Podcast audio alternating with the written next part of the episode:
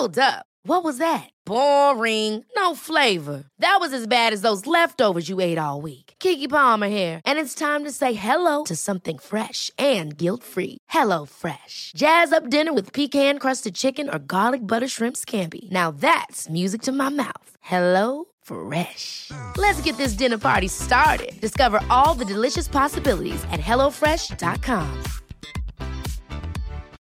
Since 2013, Bombas has donated over 100 million socks, underwear, and t shirts to those facing homelessness. If we counted those on air, this ad would last over 1,157 days. But if we counted the time it takes to make a donation possible, it would take just a few clicks. Because every time you make a purchase, Bombas donates an item to someone who needs it. Go to bombas.com slash ACAST and use code ACAST for 20% off your first purchase. That's bombas.com slash ACAST, code ACAST. El rock siempre da de qué hablar en Flash Black. Solo hay distintas formas de hacerlo. Conducido por Sergio Albite y Jorge Medina. Un podcast 100% satanizado. Rock por siempre en Flash Black. Buenos días, buenas tardes, buenas noches a todos ustedes que nos interceptan a través de esta bellísima plataforma, sea cual sea, y en donde una emisión más de Flash Black llega a todos ustedes a lo largo y ancho de este globo terráqueo tan caótico y a la vez tan hermoso. Estoy con mi querido amigo Sergio Albite en una emisión más, como ya les decía, y yo soy Jorge Medina, y hoy le vamos a dar duro y directo uno de los cantantes más versátiles, más elásticos en su voz, con alcances pues tan grandes como los de su propia mente y su propia creatividad. Y hoy, nada más y nada menos, hablaremos del gran Mike Patton. ¿Cómo estás, mi querido Sergio? Mi querido George, venga, qué gran presentación para Mike Patton y también para mí, gracias. Estoy muy emocionado de hacer este podcast sobre uno de los cantantes que de hecho ocupa un lugar muy importante en mi top 5 de todos los intérpretes vocales de todos los tiempos, junto a Dio precisamente.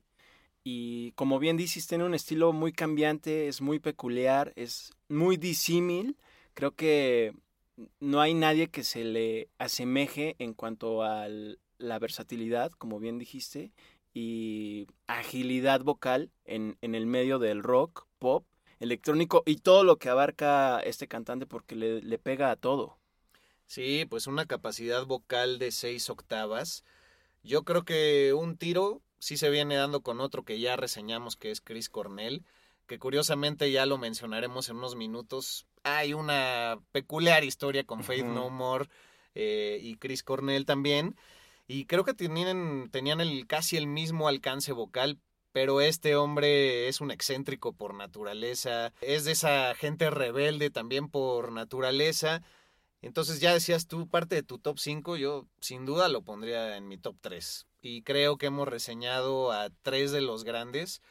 Ya mencionaste a Dio, Chris Cornell, yo incluiría a Ozzy Osbourne por su gran estilo y, y pues bueno, por supuesto Mike Patton que ha estado en múltiples agrupaciones, pero podemos subrayar como la más importante a Faith No More, que fue la que provocó que hubiera pues un montón de ojos y oídos a lo largo de su carrera.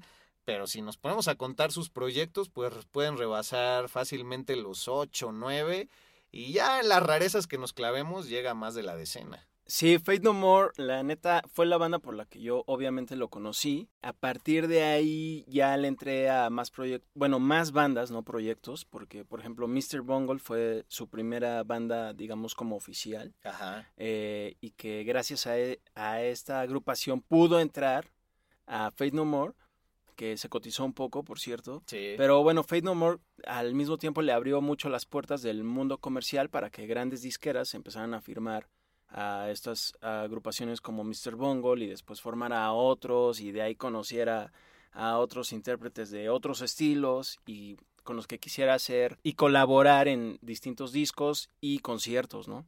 Sí, muy, muy interesante eso que subrayas, porque justamente es de los pocos que han puesto ese límite, ¿no? Bueno, ok, ya que me puse en mis moños, sí voy a entrar a Faith No More, pero una de las condiciones es no me voy a salir de Mr. Bungle.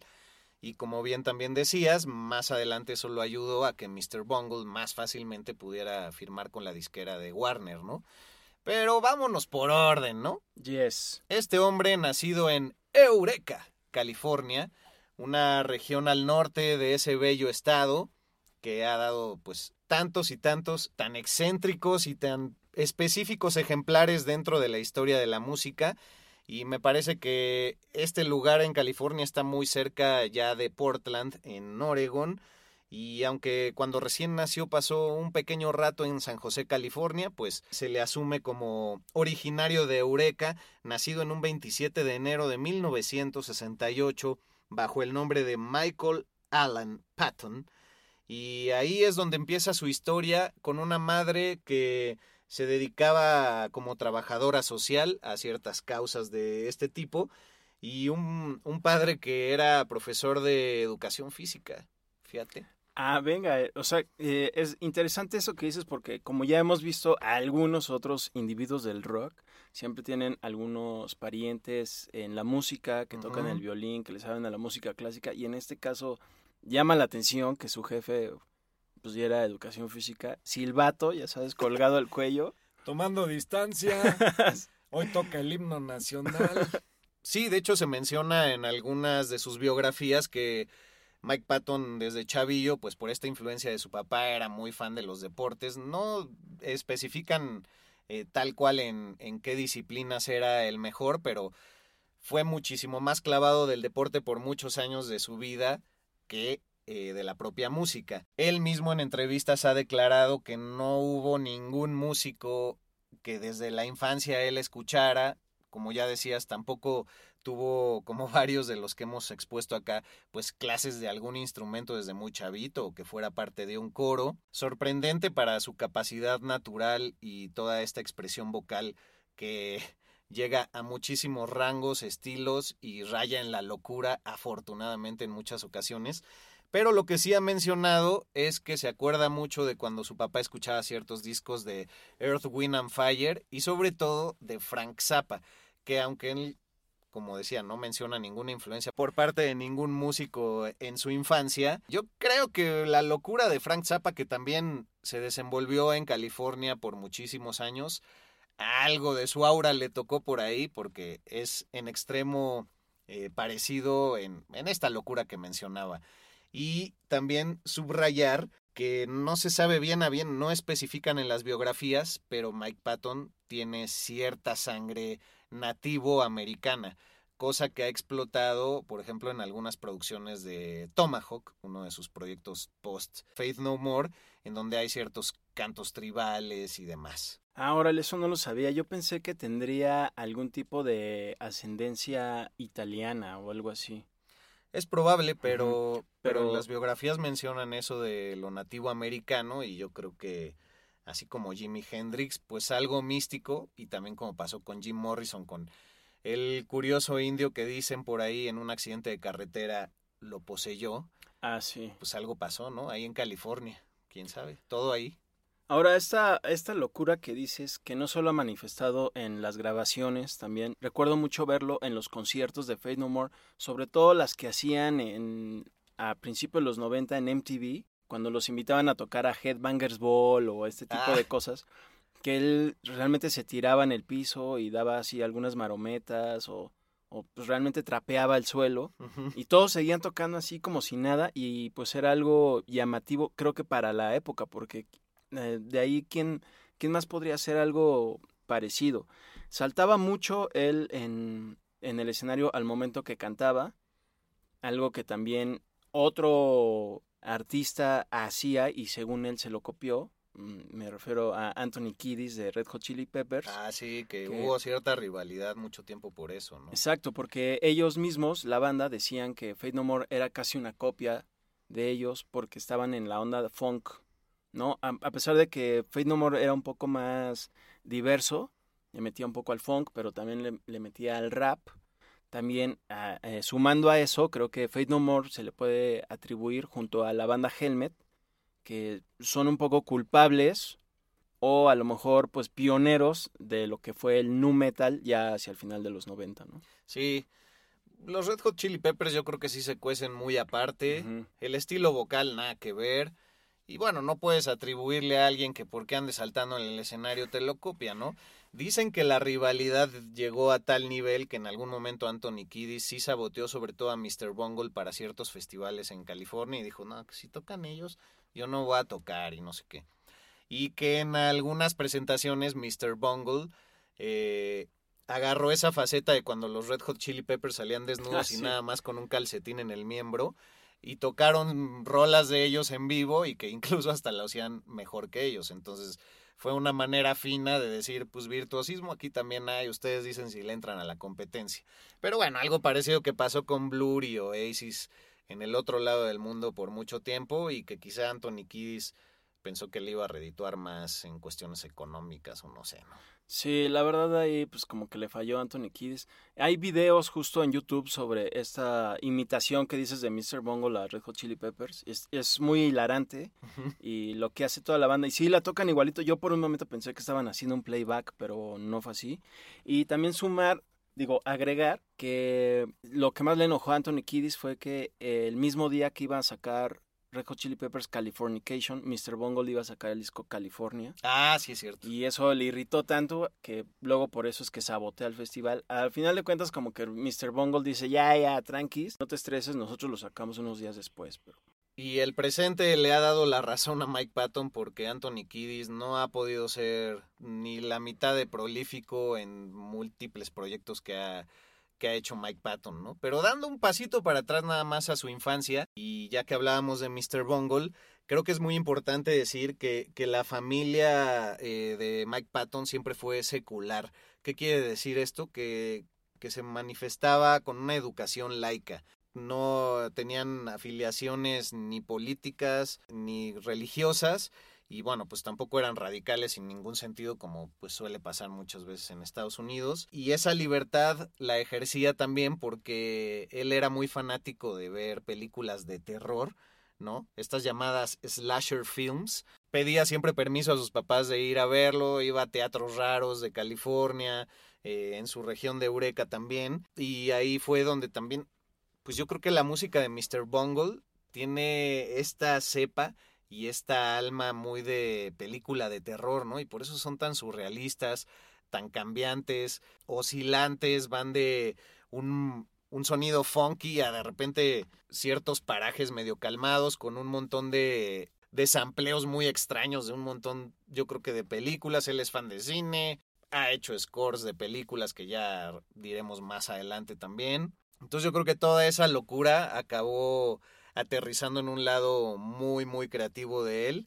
Y la verdad es que Mr. Bungle es bandota y sobre todo la censura no lo conocían, no la conocían para nada. Y además, pues este güey también es medio escatológico y así, entonces la palabra asco para él no existe, ¿no? Sí, no, muy- Mr. Bungle creo que no lo podría catalogar como en un solo estilo, porque No. pues, toca de todo desde ska hasta trash, Sí. eh, a- eh, sobre todo, bueno, avant-garde, que pues yo creo que eh, circula a todos estos estilos de rock, por ahí un poco tal vez hasta de funk.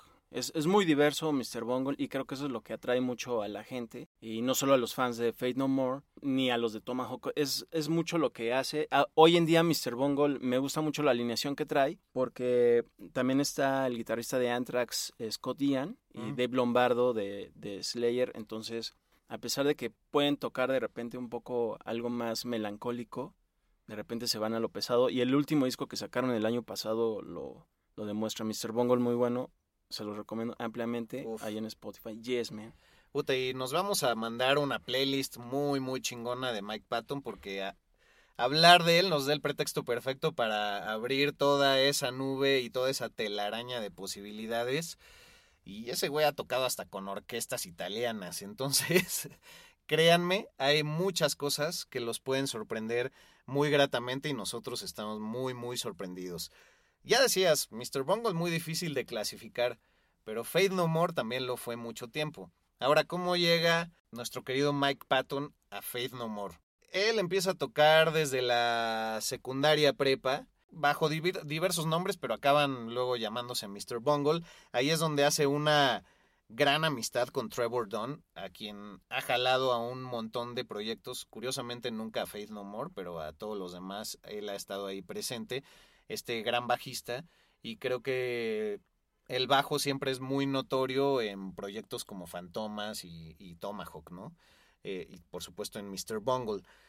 Ellos primero hacían muchos covers, ya se sentían medio marginados porque pues no, ya no enganchaban con la banda deportista, ya ves que con la adolescencia y los granos se pone medio de la chingada ahí en Estados Unidos esta cuestión, y en todos lados, ¿no? Pero ya que, que eres cheerleader o que si eres este del fútbol americano y, o del lacrosse y la mamada. De la facultad pues entonces se sentían medio outsiders, medio misfits, y ahí es donde dicen, no, güey, pues el rock es lo nuestro, vamos a probarle. Y como Eureka era muy pequeño, pues tocaban en diversos lugares, así tan diversos, que acabaron tocando en una pizzería, y ahí es donde los miembros de Faith No More eh, lo acaban viendo. No sé si quieras complementar con algo.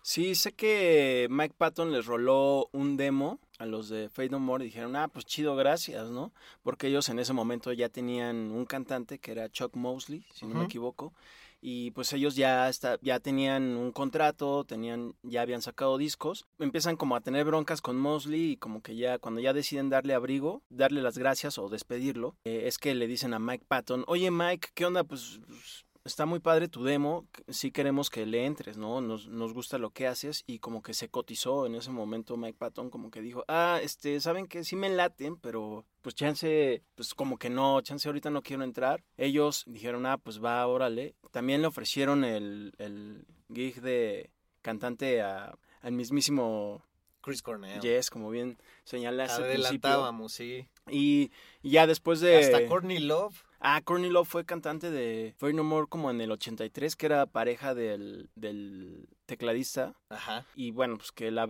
también le dieron las gracias porque, bueno, yo creo que en ese momento ni era tan serio Fate No More. Bueno, ya, como sea, eh, Mike Patton dice, sí le entro a Fate No More, pero quiero recalcar que voy a tener al mismo tiempo a Mr. Bungle y Fate No More. O sea, realmente nunca fue su proyecto alterno, siempre fue sus dos bandas, ¿no?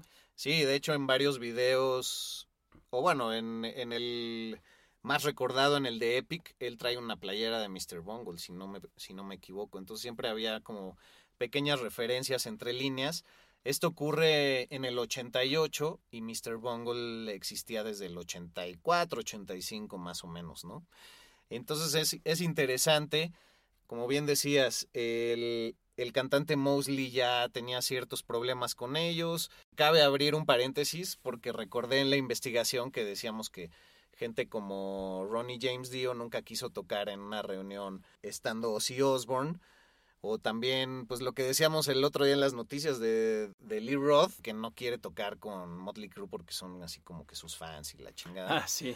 Y me pareció muy chingón que Mike Patton siempre estuvo abierto a, hacer giras y ciertos programas especiales y toquines especiales, en donde también estuvo Chuck Mosley, ¿no? Y ahí habla también de que, pues a veces ese ego es muy pendejo porque el verdadero fan conoce las etapas de la banda. Y recientemente, bueno, hace unos cuatro o cinco años, antes de que falleciera Chuck Mosley en el 2017, se juntaron con Mosley para hacer un show de una sola noche que estuvo chido, se me hizo algo de apreciar y también de recalcar por Mike Patton que no tuvo bronca en decir, órale, pues va, venga, ¿no? Sí, exacto, pues no tuvo bronca y de ahí es que llega a la segunda producción de Faith No More, la tercera, The Real eh, Thing. A la tercera, The Real Thing es con la que realmente también despegan ellos, que es donde viene la épica canción, valga la redundancia, Epic. Ajá. Que por supuesto ese video se hizo muy popular en MTV cuando todavía pasaban videos y que obviamente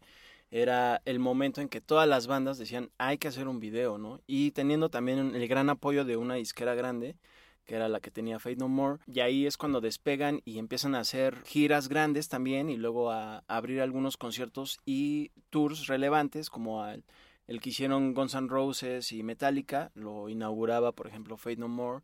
Y bueno, precisamente en ese álbum, eh, Matt Wallace, el productor de The Real Thing, como que siempre le decía a Mike Patton durante la grabación, oye, por favor no cantes tan nasal porque se oye raro, entonces cántalo así como se oye, ¿no? Y él dice, no, no lo Mike Patton le respondía, no lo voy a hacer, porque ese no es mi estilo. Y así se mantuvo eh, reacio a, a, toda la grabación del álbum y es lo que realmente escuchamos en el disco, que pues creo que le salió chido. Sí, pues... Pero también dicen que es porque para esa producción pues ya tenían casi todo armado, ¿no? Entonces era como, güey, tú vienes aquí a hacer lo tuyo y ya. Y como este güey siempre ha sido alguien súper creativo y siempre ha visto la lírica como un instrumento más de la música y seguía por eso, no tanto por, por la cuestión de la coherencia de las letras y la profundidad. Entonces ahí fue como un, a una cierta manera su venganza, porque ya cuando colabora en producciones como Angel Dust, pues se ve que el güey dice, aquí sí voy a dejar ir toda mi capacidad, desde lo vocal hasta lo creativo, que, que dicen que también un montón de letras las hizo en, en muy pocos días. Sí, leí que Patton no escribía en las letras este, canciones que hicieran verso, sino que más bien eh, le son, sonaran atractivas en la grabación y por eso algunas letras, como bien dices, a veces se oyen como raras y Angel Dust es una prueba de ello, que además es un disco creo que muy maduro para ser tan solo el cuarto de Fate No More, pero yo lo veo ya más como casi el segundo porque es con el que les da esa posición de, de banda alternativa en los 90 a, a ver, ¿no? A elegir. Ah, huevo. Y la canción, por ejemplo, Land of Sunshine, que es un rolón, güey, de ese disco, dicen que tal cual la lírica está basada de un papelito que le salió en una galleta de la fortuna, güey. Ah, rifado, eso está bueno. Entonces, sí, o sea, este, este hombre saca recursos de, de donde se puede y aprovecharé que estamos diciendo esto para decir, bueno, también eh, estudió letras inglesas, entonces alguna idea sí tiene, yo creo que él se las da de humilde y dice, güey, para mí lo importante es cómo va a fluir la canción y si yo tengo que hacer un para que siga, no hay pedo, güey, lo voy a hacer y si tengo que agarrar un megáfono para que suene chingón y porque también siempre ha utilizado recursos muy muy chingones, ¿no? Entonces no acabó la carrera justamente por entrar a Faith No More y cuando estaba en la carrera ahí en Eureka fue que en este toquín de pizzería pues lo, lo, castean y la chingada, ¿no? Todo lo que ya contamos. Creo que con esto que mencionas también me, me cae el 20 de que eh, Mike Patton es un, un intérprete muy valiente en que no le importaba probar como dice, sacar un megáfono, tirarse al piso, o sea, y de hecho también en, la, en las entrevistas hacía eso, eh, ah, también sí. en la entrega de los MTV Awards, también solía vestirse con, bueno, que en ese momento era algo así de, ay, ¿cómo se va a poner eso? Así un smoking y unos Converse, por ejemplo, Ajá. y el cabello largo o de un lado rapado y del otro no. Entonces él como que creo que también le abrió las puertas a muchos artistas que hoy, que hoy en día tal vez ignoran esos momentos, pero por ejemplo creo que Billie Eilish también tiene un poquito de esa influencia, aunque sea indirecta, de Mike Patton. Pues sí, ojalá él sí lo conozca, porque ya ves que a Chris Cornell creo que... Ah, no, ¿a quién era? Ah, que Van Halen, ah, no Van sabía Halen. quién era. Sí. Qué oso. sí, pues de hecho también ya con Tomahawk, esta gran canción que estará en nuestro playlist, pero si no, búsquenla, God Hate a Coward, Dios odia a los cobardes o a un cobarde, usa un respirador, una especie de cubrebocas, pero para estas cuestiones más químicas y de pintura y así. Y eso le da un filtro a la voz súper particular y hay varios videos también ahí en las redes, en donde pues se muestran que, en donde se muestra que tiene esta característica, ¿no? De búsqueda y de, de decir cómo hago que mi voz, no simplemente por el rango que ya manejo, sino con algún, alguna utilería puedo lograr que suene mucho mejor, ¿no? Creo que también ese interés de experimentar tanto se debe a la colaboración que tuvo con John Zorn durante mucho tiempo. Ah, bien en dicho. sus en sus discos de solista de este personaje que es alguien que también hace jazz, hace rock progresivo, avant-garde, así noise, o sea, lo que digas y no solo como solista, sino también en bandas como Moonchild y toda esta onda. Hizo varias eh, participaciones con él y también él lo invitó para que produjera el primer álbum de Mr. Bungle.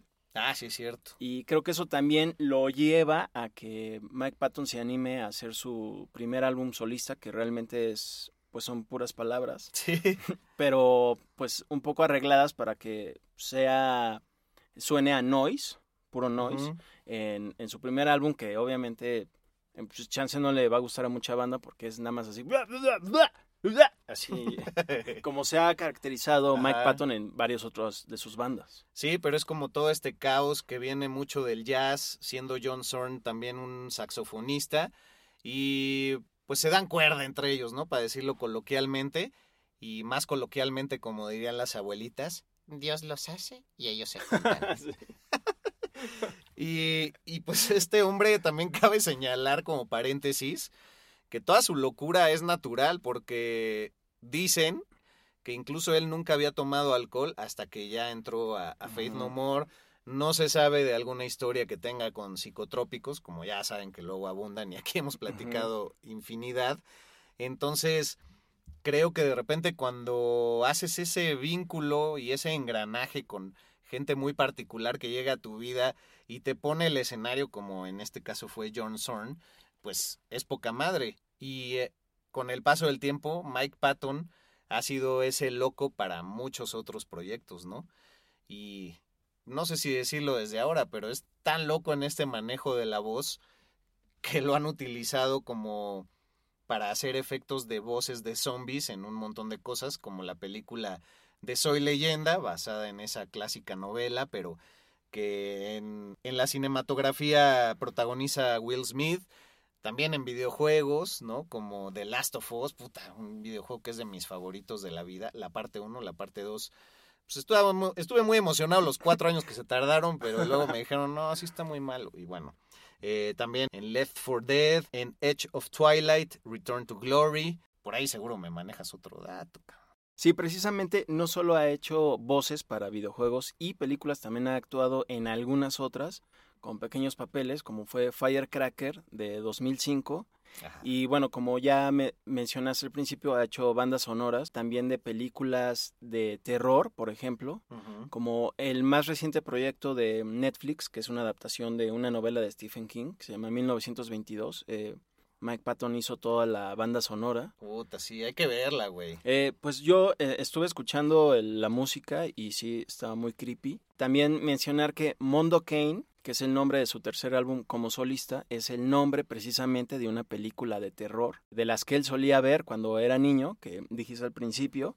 Y como, como bien también señalaste, eh, el mismísimo Patton que hace tanto ruido con su voz, cuando vino a México en el 2009, con Su, que es una banda italiana de, de noise, punk, jazz y todo esto, Ah, muy chingona, güey. Es muy rifada. Él dijo que el ruido puede ser hermoso, que es un alfabeto extremo, pero puedes decir mucho con él. Tiene que hacerse de modo que no sea suicida. Y creo que él lo, lo ha logrado. Por ejemplo, en Fantomas realmente las, las rolas no tienen letras. Es, es, son puros gritos o letras, por decir. Ajá. Un conjunto de hey, güey, güey, güey, güey, güey. Y esa es toda esa onda y que lo logra transmitir a la perfección y que hasta se siente que se puede cantar, creo yo, Sí. con, con Fantomas. Exacto, con el cómic, sí, música hecha para cómics. ¿Quién lo hubiera dicho, no? ¿Y por qué debe de haber un orden en esta entropía?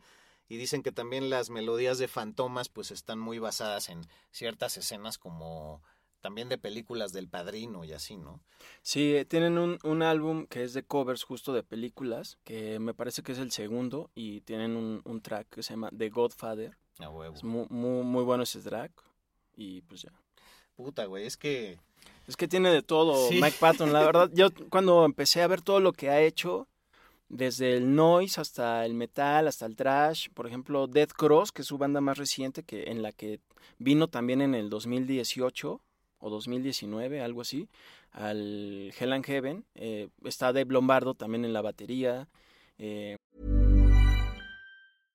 How would you like to look five years younger? In a clinical study, people that had volume added with Juvederm Voluma XC in the cheeks perceived themselves as looking five years younger at six months after treatment. Look younger, feel like you. Add volume for lift and contour in the cheeks with Juvederm Voluma XC. Reverse signs of aging by adding volume to smooth laugh lines with Juvederm Volure XC. For important safety information and to find a licensed specialist, visit juvederm.com. That's J U V E D E R M.com. Not for people with severe allergic reactions, allergies to lidocaine, or the proteins used in Juvederm. Common side effects include injection site redness, swelling, pain, tenderness, firmness, lumps, bumps, bruising, discoloration, or itching. There's a risk of unintentional injection into a blood vessel, which can cause vision abnormalities, blindness, stroke, temporary scabs, or scarring. Talk to a licensed specialist to find out if it's right for you.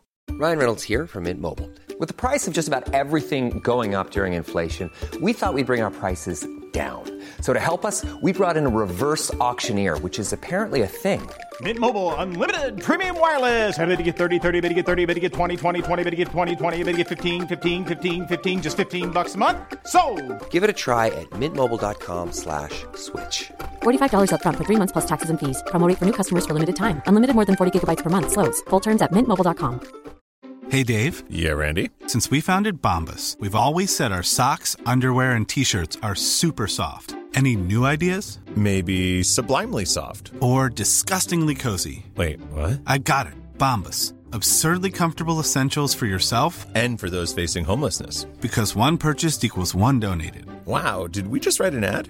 Yes. Bombas. Big comfort for everyone. Go to bombas.com slash ACAST and use code ACAST for 20% off your first purchase. I'm Sandra, and I'm just the professional your small business was looking for. But you didn't hire me because you didn't use LinkedIn jobs. LinkedIn has professionals you can't find anywhere else, including those who aren't actively looking for a new job but might be open to the perfect role, like me.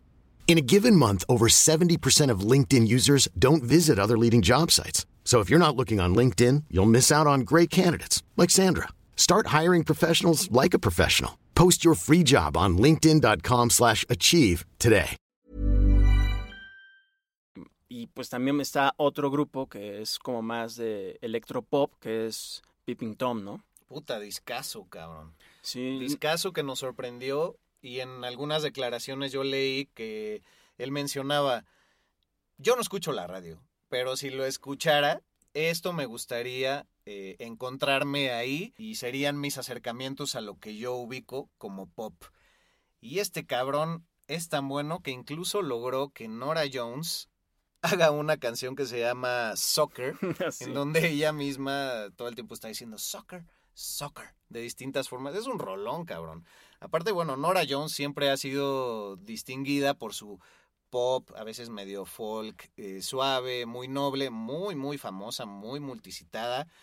Pocos saben que es hija de Ravi Shankar, junto con la productora de conciertos Sue Jones. Y bueno, pues es- el talento está en sus venas, pero es un pequeño paréntesis para decir que Peeping Tom estará en nuestro playlist, pero si pueden bajen ese álbum que también es como del 2006, ¿no? Eh, sí, eh, tiene a mu- muchos invitados, entre ellos raperos, eh, DJs, y también está Massive Attack, por ejemplo. Wow, sí, cierto. Sí, entonces sí es un discazo, creo que un poco, pues no tan valorado.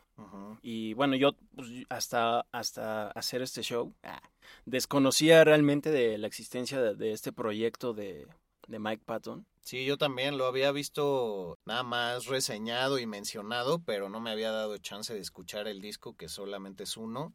Y puta, se los mega recomiendo. Y bueno, entre otras rarezas, antes de entrar al aire de- decíamos, güey, este güey es como Dave Grohl, por decir algo, que colabora con todo pinche mundo, güey. Nada más que a él no le gusta figurar y siempre ha sido un gran crítico de la industria discográfica, de los discursos sociales y televisivos, pero pues yo tampoco sabía hasta la investigación para este programa que hasta con Bjork ha colaborado y en el disco Médulas echó dos canciones en donde sus colaboraciones son, podríamos decir, no tan notorias, pero ya poniendo atención, él entra en un tono muy grave de voz y hace como un boom, boom, boom, boom, boom, así muy particular en la canción de Pleasure is All Mine y Where is the Line, que además pues este disco de Médula de Bjork es totalmente pensado para hacer a capela, entonces qué mejor que una co- colaboración de este güey.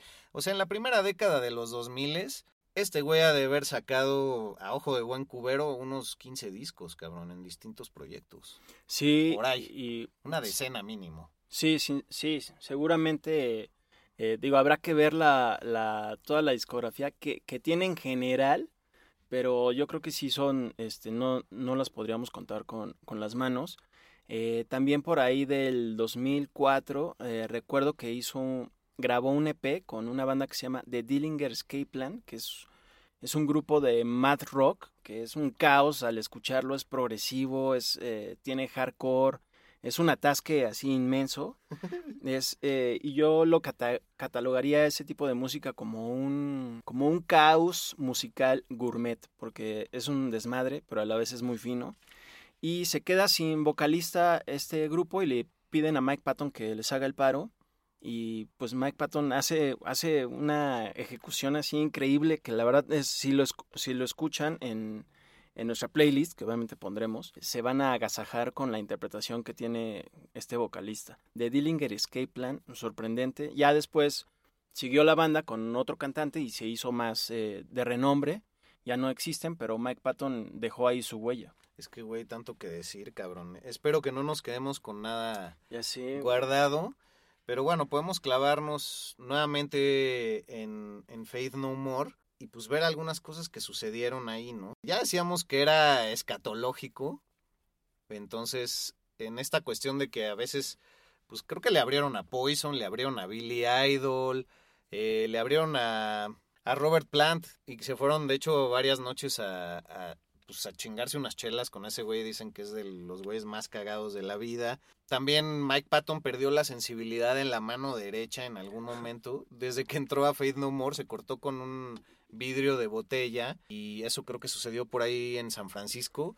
Y le hicieron cirugía y todo el rollo y dicen que perdió la sensibilidad en la mano derecha siendo él diestro y que eso lo ha obligado mucho a ser eh, ambidiestro.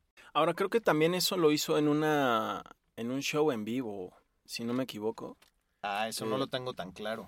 Eh, sí, como que... En una de sus locuras. Sí, exacto, en una de esas locuras que en, en vivo, así por impulso lo hizo, se le hizo así increíble y ya después pasó pues, lo- de que perdió la sensibilidad.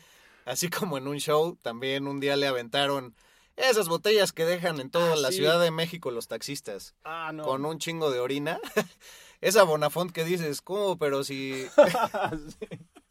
Es agua de piña. Juicy. Sí, es, esos Bonafont que dices, pues no es de sabor, pero ¿por qué es amarilla? Ah, bueno, pues un día en un concierto le aventaron una botella y dicen que ese güey la abrió y se hizo un golden shower ahí, se echó la orina toda encima, así como que valiéndole madres. Eh, sí, yo también leí que en el 93 de una de sus botas también tomó, bebió orina. y bueno, ya hablando de esto, que él también en los 90 se, se le... A ver, está temblando. güey. Sí. El ADN del rock está en Flash Black. George, my man, estamos regresando porque ¡fum! sea Dios. nos tocó el temblor en la grabación. No manches, qué sacón de onda. Sí, bueno, para todos los que pensaban que grabábamos el mismo jueves, pues nos delatamos, pero es 7 de septiembre y alrededor de, pues unos 10 minutos antes de, la 9 de, de las 9 de la noche tembló aquí en la Ciudad de México un temblor de 7.1 y bueno, pues como todos tenemos este estrés postraumático de todo lo que nos ha sucedido y del 2017 y que septiembre nos remite mucho a eso, pues no fue la excepción, pero afortunadamente todo bien, aunque estamos en una azotea. Nos dimos Sí. un abrazo Sí. y pasamos el momento tenso juntos, porque Sí, no nos no manches. bajamos. Sí, estuvo extremo, estuvo, estuvo heavy duty. Pero lo chido es que ya nos echamos un tecito Sí, para el susto. un tecito de tila. Exacto. y ya estamos de regreso para retomar el podcast de Mike Patton. Sí, pues Y- estábamos hablando ya de... A punto de hablar de cosas más escatológicas, Sí. de cómo ese güey se caga en todos lados y pues, nosotros cagados, pues ya viene más a cuento, ¿no? Eh, sí, justamente en los 90 lo catalogaban, o él mismo se catalogaba como un shit terrorist, eh, donde se rumora que cuando, bueno, no se rumora, es un hecho, se sabe que cuando eh, Fate No More abría el tour de Guns N' Roses y Metallica, pues como siempre Axel Rose era toda una joyita y no a todos les caía bien y por su culpa se cancelaron muchos conciertos y también por su culpa hubo esos desmanes en Montreal que cuando no pudo tocar Metallica, Guns N' Roses tenía que tocar y sacar el eh, lo chido, el foie, pero no lo hizo, destruyeron la ciudad y por esa razón es que Mike Patton decidió defecar en un cartón de jugo de naranja, colocarlo lentamente eh, eh, dentro de, de esta bebida, su, su desecho, Su tronco. ce- cerrarlo, Echar el lodo. liberar a Willy, cerrarlo y meter ese jugo en, en, en el, en la van de, de Axel Rose. Pero no se revela qué pasó. Ajá, realmente no se sabe si, si lo descubrieron o si lo olieron o si lo ingirió tal vez. Eso No es lo que ya no se sabe.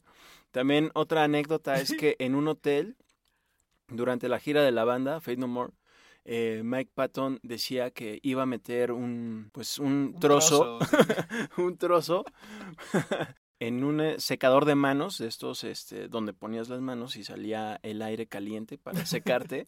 Entonces, que quien lo hiciera, pues iba a tener una gran sorpresa, ¿no? Ah, Después de pero era en una- creo que en una secadora de pelo, güey. Ah, en una secadora de pelo, creí que era de mano. Sí, no, de pelo. Ah, entonces no. que para cuando alguien se disparara así a la cabeza, que se llenara de mierda, güey. Ah, no, no manches. No, pues eso iba a estar más increíble. Y no sabemos si sí sucedió, güey. Sí, eso ya no se sabe. Pero bueno, parece que sí era un adicto durante esa época eh, Mike Patton a, a, pues a la mierda, ¿no? A las reacciones adversas de la gente llevándolos al límite, cabrón. Oye, pues, pues hablemos que un poco de, pues de lo que hemos visto en vivo de ese güey.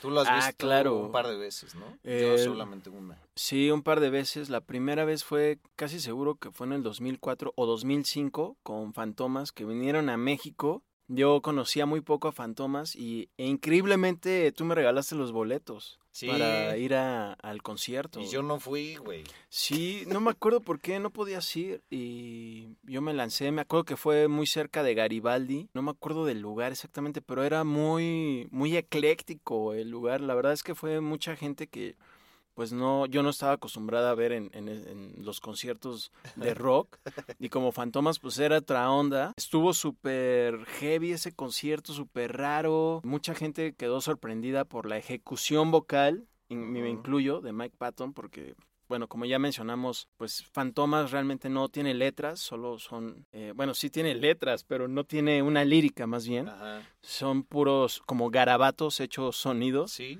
o incluso onomatopeyas, podríamos decir. Exacto, sí. Creo que esa es una gran definición para lo que es Fantomas en cuanto a la voz de Mike Patton. Dave Lombardo lo hizo increíble y también está Buzz Osborne de Melvins, y, eh, Trevor Dunn. Eh, fue un gran concierto que todos eh, salimos satisfechos y además pues sí debo decir que eh, pues había mucho Forever.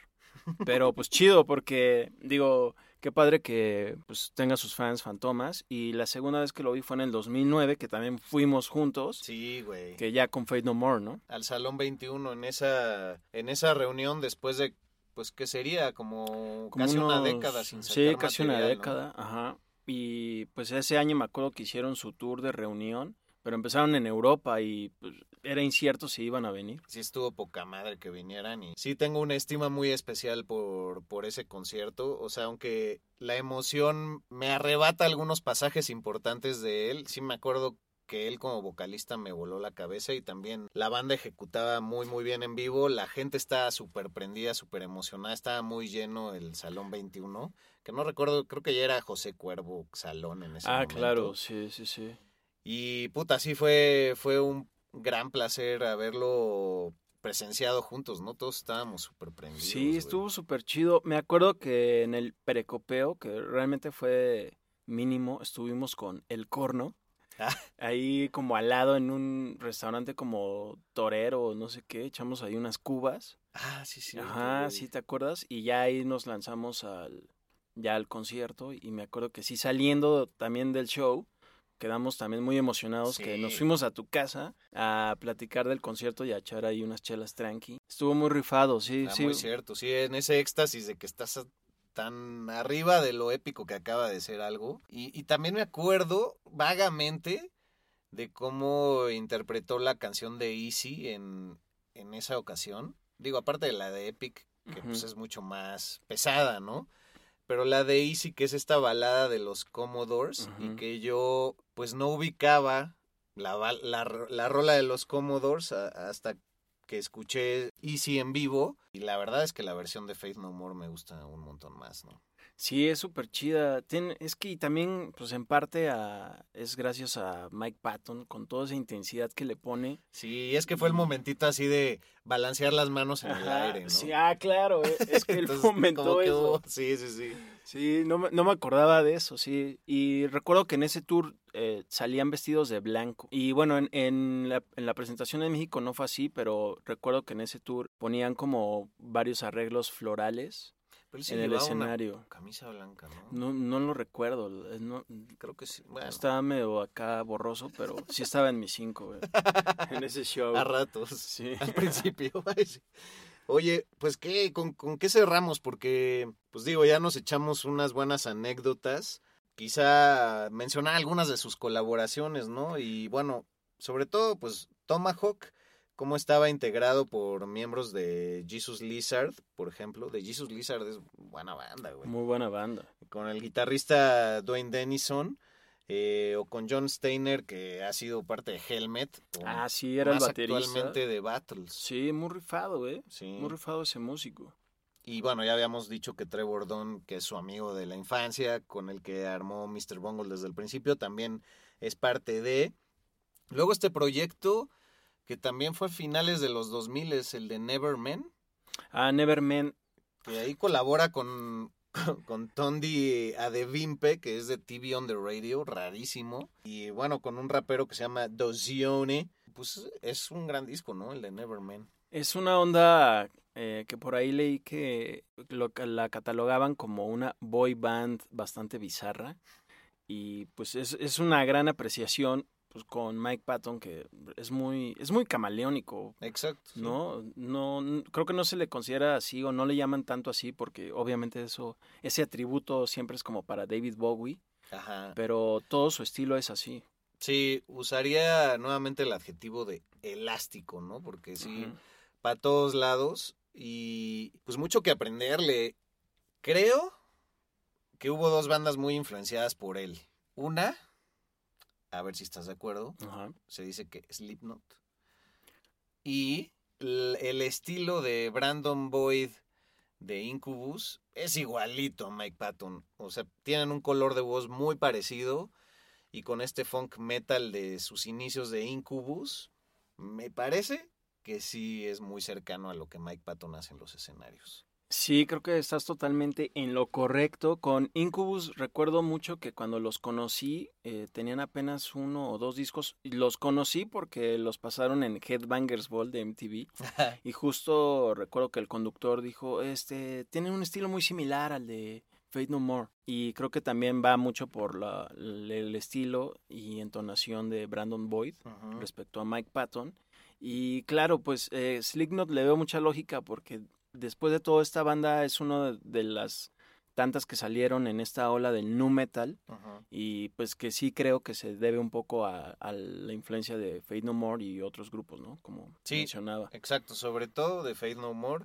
Y en la cuestión vocal, sí, el estilo de Brandon Boyd, ¿no? Tal cual. Muy, muy buena observación ahí. Ah, muchas Eh, gracias. por también eh, Mike Patton, pues, era un elemento que todos querían en sus bandas. Y bueno, In Excess, este grupo australiano, Ah, eh, cuando fallece desgraciadamente su intérprete Michael Hutchins, porque se, bueno, se suicida, se ahorca lamentablemente. bueno, ya ves que dicen que por un fetiche sexual también. Exacto. Le ofrecen a Mike Patton ser su nuevo cantante y él se, se niega, pero les propone a manera, y creo que fue un poco de humor negro ahí, Demasiado. les dice, bueno, pues va, sí soy su cantante, pero me gustaría interpretar en vivo con ustedes, pero con una soga atada a mi cuello. ¡Oh! ¡Qué Sí. dark, carnal! Sí, entonces- A todo dark. Todo bien darks. Y pues, pues chido por Mike Patton que siguió haciendo sus ondas y no entró a Inexcess. Digo, no por mala onda, porque según yo no tenía mucho que ver, pero bueno. Flash Black.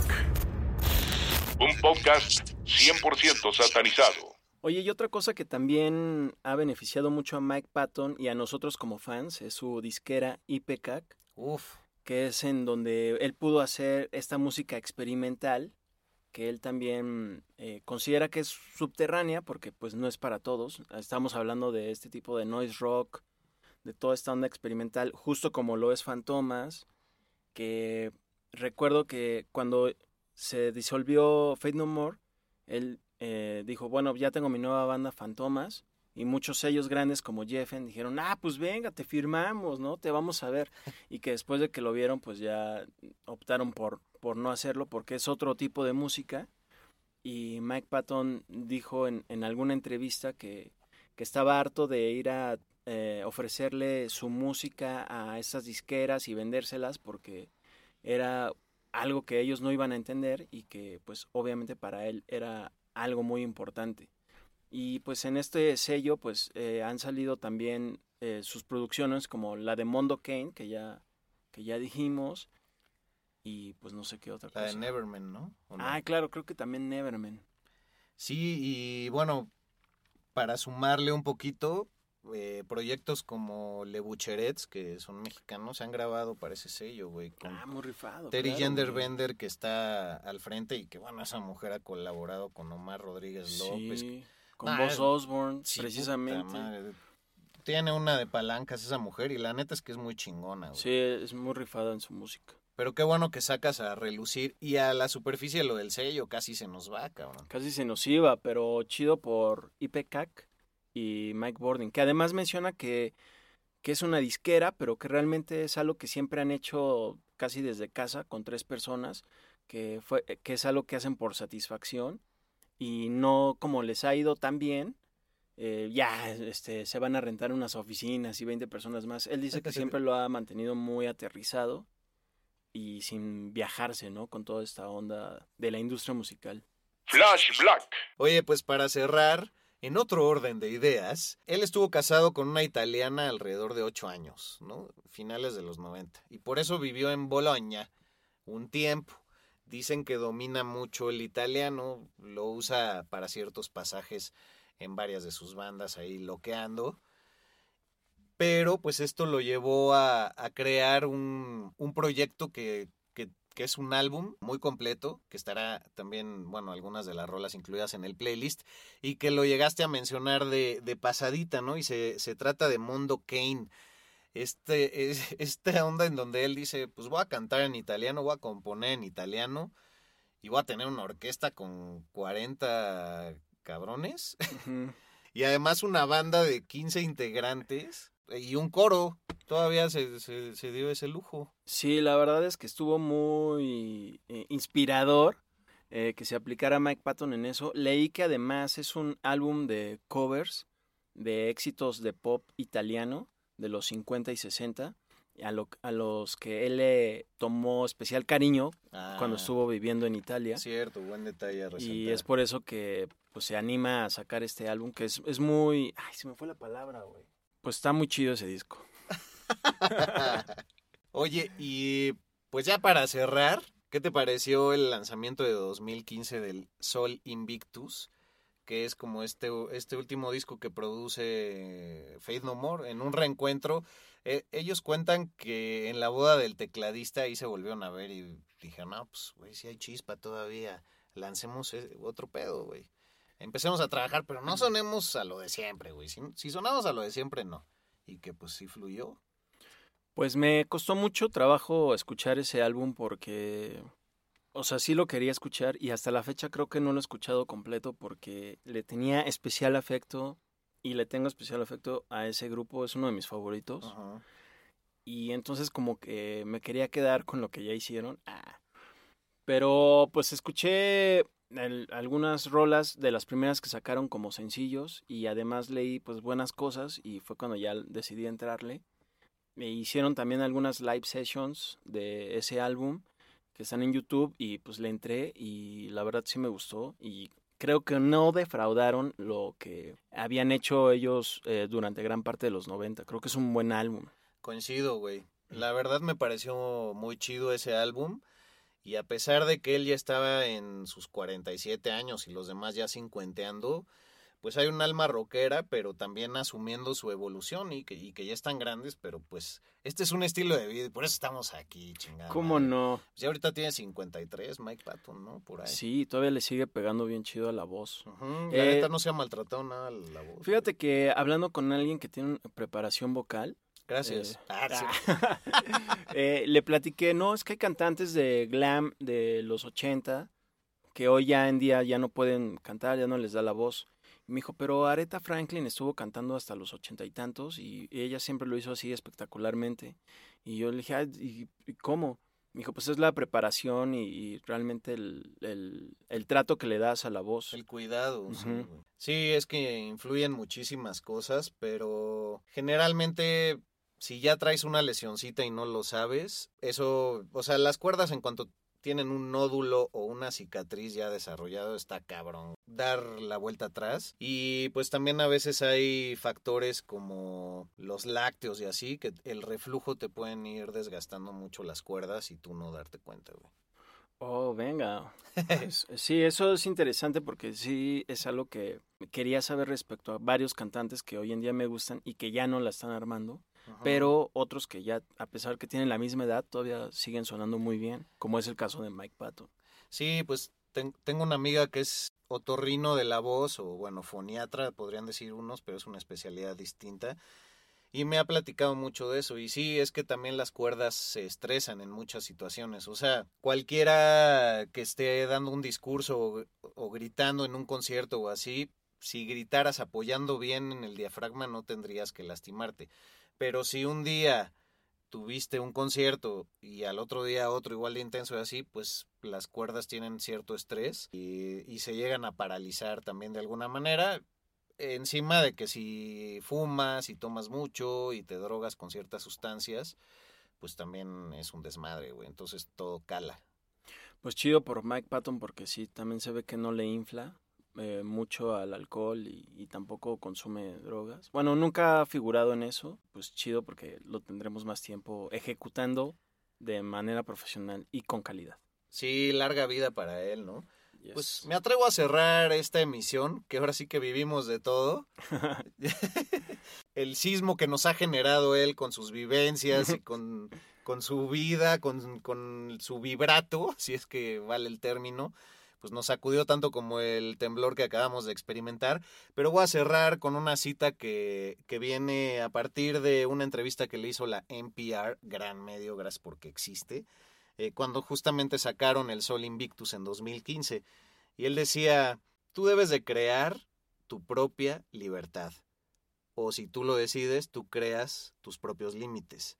Y a la chaviza en general les decía, you don't have to have a plan. No necesitas un plan, solo realiza, haz lo que te nazca, escríbelo. Nunca sabes realmente cuándo lo vas a utilizar, pero hay que ir para adelante siempre ya agregándole yo de mi cosecha, pues tener varios huevos en varias canastas, ¿no? Y creo que eso es lo que él ha hecho en una manera espectacular.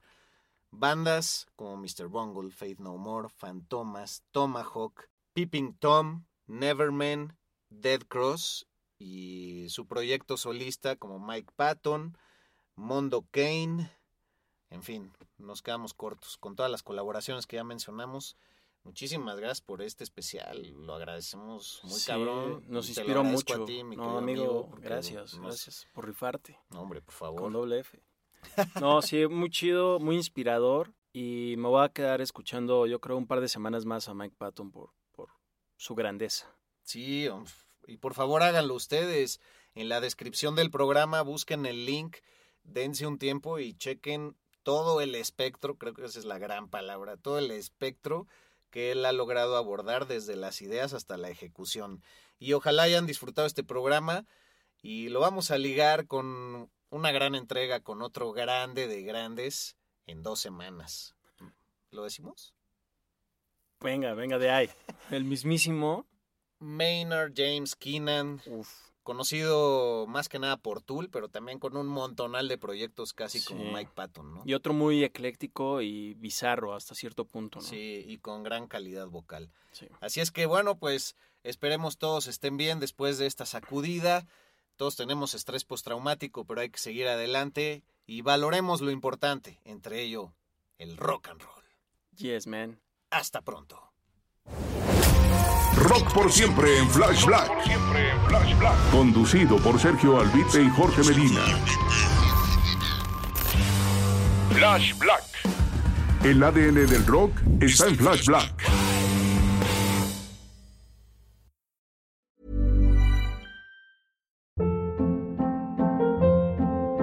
Hold up. What was that? Boring. No flavor. That was as bad as those leftovers you ate all week. Kiki Palmer here, and it's time to say hello to something fresh and guilt-free. Hello Fresh. Jazz up dinner with pecan-crusted chicken or garlic butter shrimp scampi. Now that's music to my mouth. Hello Fresh. Let's get this dinner party started. Discover all the delicious possibilities at hellofresh.com.